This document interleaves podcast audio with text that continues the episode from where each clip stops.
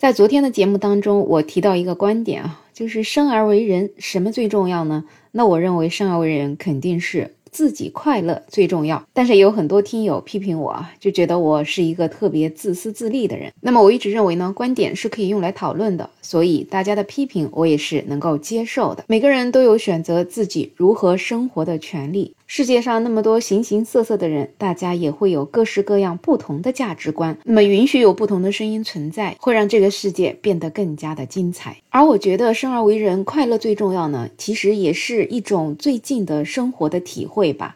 因为也是看到身边的很多朋友，还有包括很多的网友，他们迫于生活中方方面面的各种压力吧，整个人的精神状态可能都是非常非常的焦虑。那么今天呢，恰巧看到一个视频啊，是养老院的爷爷奶奶给年轻人的忠告。这段视频出来之后呢，有一些网友啊，他们就觉得，哎呀，这个恰恰就能够治好我多年的焦虑。这视频里的爷爷奶奶他们就说啊，成功呢是源于后天的努力，所以今天和明天这两天就好好休息吧。那么机会呢是留给有准备的人，没机会了就别瞎准备。如果你在年纪轻轻的时候就不懂得约束自己，馋了就想吃，累了就想歇，谁可爱你就想爱谁，谁可恶你就想怼谁，你就这么的以自我为中心的过，等你老了，你就会发现你度过了无悔的一生。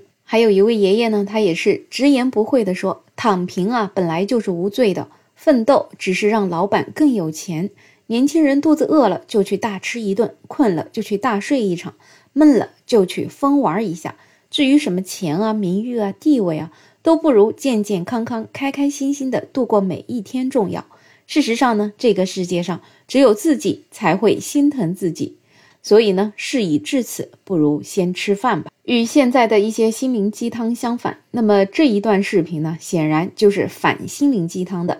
没想到很多网友听了之后，觉得非常的受用。每天生活在社会单一的这种评价体系里面。被其他人以各种标准来指指点点来评价你，确实是很容易把人逼疯。那么听了爷爷奶奶们说的这一段话呢，突然间就觉得很释然了。原来我不努力也是可以的。不过也有人觉得啊，视频里的这一段爷爷奶奶们说的话，其实可能并不是他们自己写的文案呢。看起来这个文案就是年轻人们常用的躺平文案而已。但是倒也不介意，反正无所谓，因为听到这段话，心里就觉得很开心。不过呢，也有人表示，听完这段话呀，可就更焦虑了。毕竟啊，视频里的爷爷奶奶们住着条件很好的养老院，肯定也是年轻时努力过才得来的。如果现在真的听了他们的这段话，就直接躺平了，估计以后老年的生活想过成他们这样的水平也是不可能的。所以，哪怕非常非常的想躺平，可是现实仍然是不允许。那么，我们也可以来看看那些真正已经开始奉行躺平的年轻人，他们现在是什么状态呢？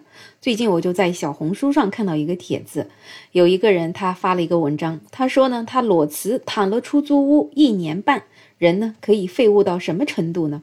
他裸辞了之后，没有工作，没有副业，也很少出门，也不看书备考，学一项技能也是不可能的。反正躺就是真正躺的意思，每天就是吃饭、睡觉、玩手机，不考虑其他任何的事情。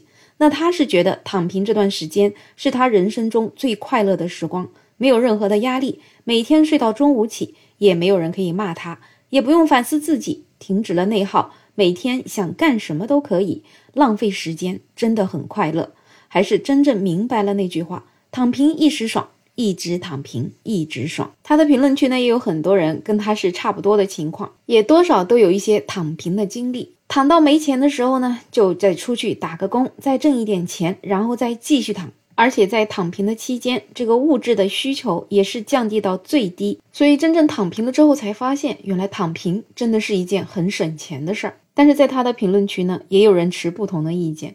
真正实施了躺平之后呢，自己的内耗反而更严重了。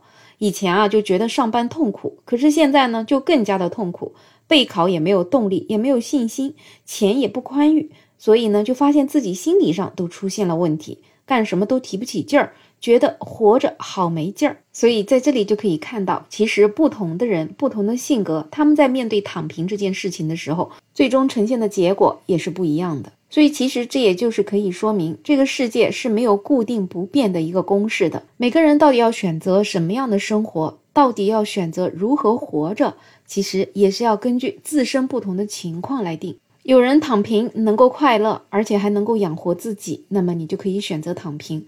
那有人躺平的时候觉得特别特别的焦虑，人还是一定要做点有意义的事情，那么你就顺势而为，选择去做让自己觉得有意义的事儿。总之呢，人生一世，其实要努力的活着，快乐的活着，好好的活着。那本期话题聊这么多，欢迎评论区留言，也欢迎订阅、点赞、收藏我的专辑。没有想法，我是梅乐，我们下期再见。